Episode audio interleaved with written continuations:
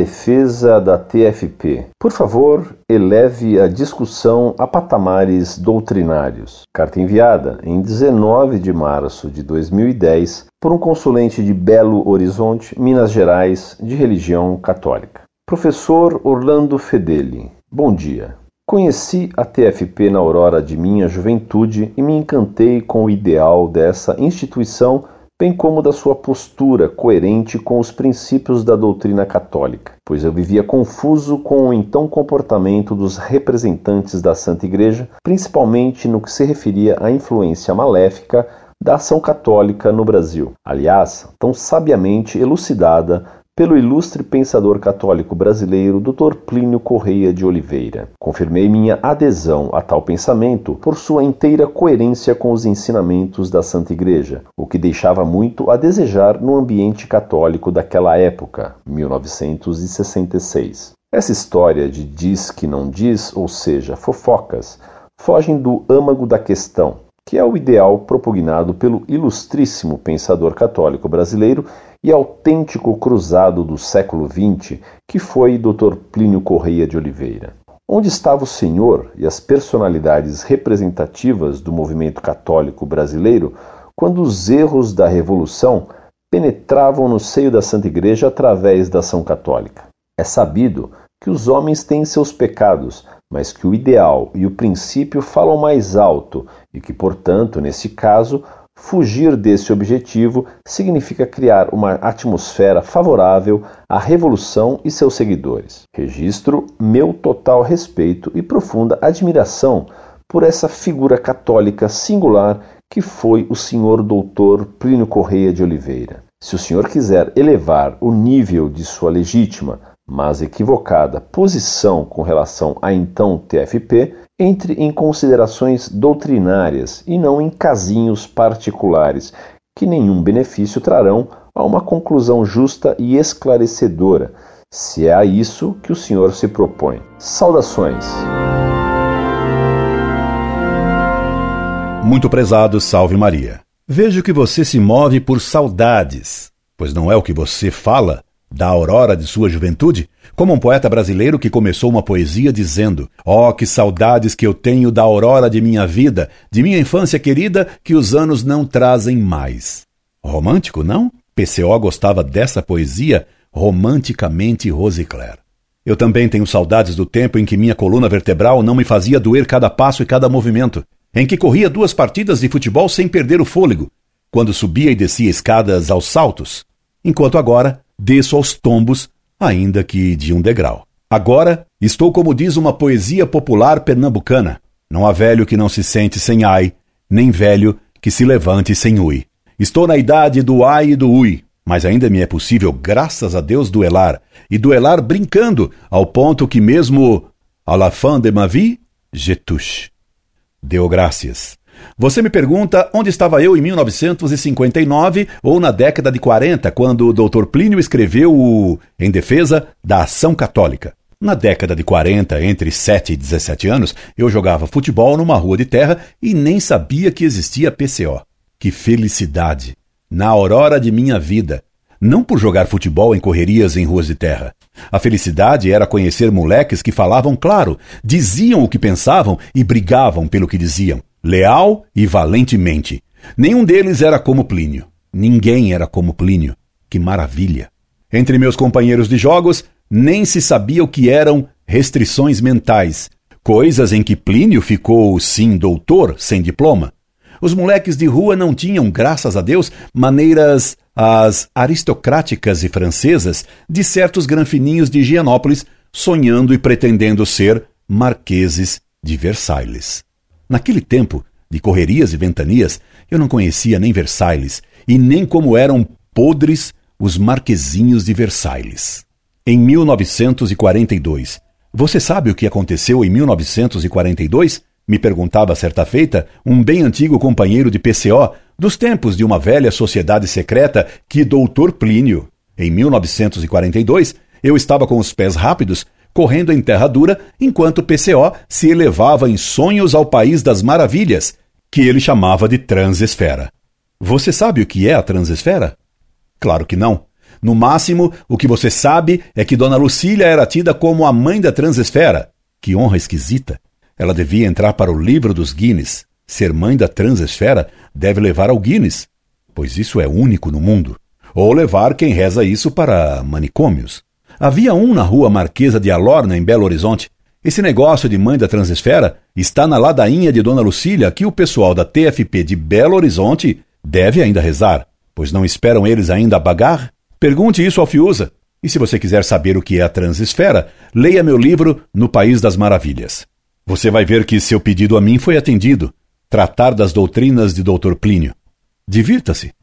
Mas temo que vão proibir que você leia o livro que o Mutuca escreveu. E em 1959? Onde estava eu em 1959? Você me pergunta desafiante. Pois, lhe respondo já já. Resumidamente, os detalhes são intrigantes. Envolvem o Chico Buarque, o da banda. Você sabia que o Chico esteve à beira de entrar para a TFP secreta? Em 1959, já estava eu no grupo de Plínio. Foi nesse ano que ele me pediu: Fedele, estou precisando cortar sua cabeça. Respondi: Pode cortá-la, ela é toda sua. Que ingênuo era eu em 1959. Que nem você em 2010, no dia de São José. Disse-me PCO então. É que o CASM disse besteiras num colégio do Morumbi e o grupo corre perigo. Você precisa pedir imediatamente demissão de todos os colégios em que dá aula. Respondi que datilografassem as cartas de demissão e logo que ficaram prontas, as assinei. Fiquei sem emprego, eu que era pobre e arrimo de família. Ele, Plínio, e os demais riquinhos do grupo ficaram admirados com esse gesto. Eu fiquei surpreso por essa admiração, pois dinheiro nunca valeu nada para mim. Pela fé, dera minha vida. Como não daria e como dei empregos e salário. Para Plínio e para seus seguidores, dinheiro e emprego eram muito. Para mim, nada eram. Essa era uma das muitas diferenças entre quem fora moleque pobre e quem fora marquezinho só em sonhos transesféricos. Disse Sconamilho que o professor Fedeli era o anti-Plínio. Ora, que incrível! Sconamilho disse uma verdade, pelo menos uma vez na vida. Que proeza! De fato, sou exatamente o anti-Plínio. Deu graças. Eu não sabia por que, em 1959, ele me pedia que largasse todas as escolas em que lecionava sem dizer claramente o porquê. Era parâmico. Depois eu o soube. Só depois soube que era por causa de que se tentara levar o Chico Buarque, o que depois fez a banda passar, então com uns 13 anos, para um grupo secreto, onde se ensinava coisa bem diferente do que o catolicismo ensina. Algo que o Plínio e o grupo ensinava da boca para dentro. Da boca para fora, PCO e o grupo ensinavam catolicismo. Da boca para dentro, era uma doutrina parecida com o catarismo, condenando o casamento. Você não reparou como os que se casavam eram tidos na TFP como apóstatas? Você se casou? Se casou, é sabugo que dá donativos e nada mais. Tanto você como eu conhecíamos o que era ensinado lá, só da boca para fora.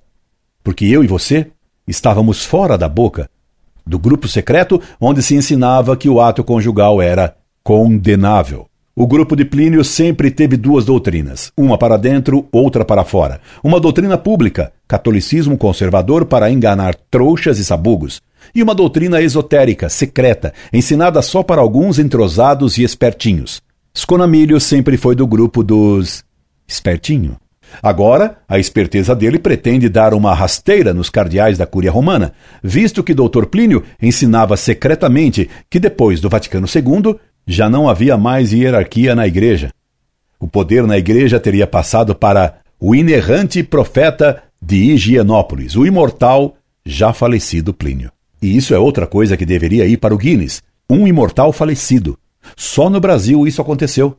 Ainda agora soube que os provectos da TFP publicaram um livro no qual estaria escrito que é proibido copiar, citar, memorizar, cheirar esse livro. Em suma, um livro só para eles. Ora, essa proibição é a confissão de que a TFP dos Provectos e a TFP dos Arautos são sociedades secretas que têm uma doutrina que é proibido o público conhecer, exatamente como na maçonaria. Plínio e a TFP sempre tiveram duas bocas, portanto, duas caras e duas palavras, duas doutrinas. Na aurora de nossas vidas, normalmente somos bem ingênuos, acreditando em todos, mesmo em gordalhões comilões que, dormindo até mais do que o meio-dia, se julgam e se apresentem como elegantes marqueses de Versailles ou como leais cavaleiros cruzados. Na aurora de nossas vidas, nem sabemos o que são restrições mentais ou o que é felonia. Jovens têm dicionário pequeno. Nessa aurora, não sabemos o que é o idealismo. Julgamos que idealismo seria ter ideias, no sentido comum e ralo dessa palavra, sem saber que existe o idealismo filosófico subjetivista, que é o oposto do catolicismo, que é objetivista, enquanto que o idealismo filosófico é a gnose romântica. Aceitei plena e jubilosamente sua sugestão de cuidar apenas de questões doutrinárias e não de fofocas e pecados pessoais no que se refere à TFP e à PCO. Você leia então o trabalho que escrevi com mais de 600 páginas tratando da doutrina secreta de PCO como era exposta escondidamente nas reuniões do MNF e da Sempre Viva. Você, como eu, nunca foi membro do MNF e nem iniciado na seita secreta A Sempre Viva. Por isso, não sabe nada sobre a verdadeira doutrina de Plínio e da TFP e dos Arautos, e fica contente apenas com as recordações cor-de-rosa da aurora de sua vida. Escute. O despertador está tocando e acordando você para a realidade. O despertador eu o fiz tocar no dia 31 de maio passado, publicando um livro expondo a gnose de Plínio Correia de Oliveira, da TFP e dos Arautos de Esconamilho o veracíssimo Monsenhor Esconamilho, elogiado pelo cardeal Rodé, pelo cardeal Ló e agora pelo deputado Gabriel Chalita, amigos do padre Fábio de Melo e do padre Silvio Andrei, aquele que foi preso no Paraná, em Ibiporã, e recebido com fogos e festas em seu retorno da cadeia para sua paróquia em São Paulo. O Têmpora, o Mores. Acorde que o despertador está tocando e leia. Deus quer que você acorde Leia e abra os olhos. Saia da transesfera, aterrize no mundo real feito por Deus, porque Deus, contemplando o mundo que havia feito, disse que ele era muito bom. E tendo dúvidas sobre este mundo e sobre a transesfera, escreva-me. Ou quem sabe, indo eu a Belo Horizonte, você venha falar comigo. Prometo-lhe ir até lá para dar palestra sobre a doutrina de PCO e sua transesfera. Serão bem alegres. Os primeiros cristãos eram tidos os que acreditavam com alegria. E na missa, são 55 anos que rezo. Adeum qui letificat juventutem meam. Incorde Jesus semper, Orlando Fedeli.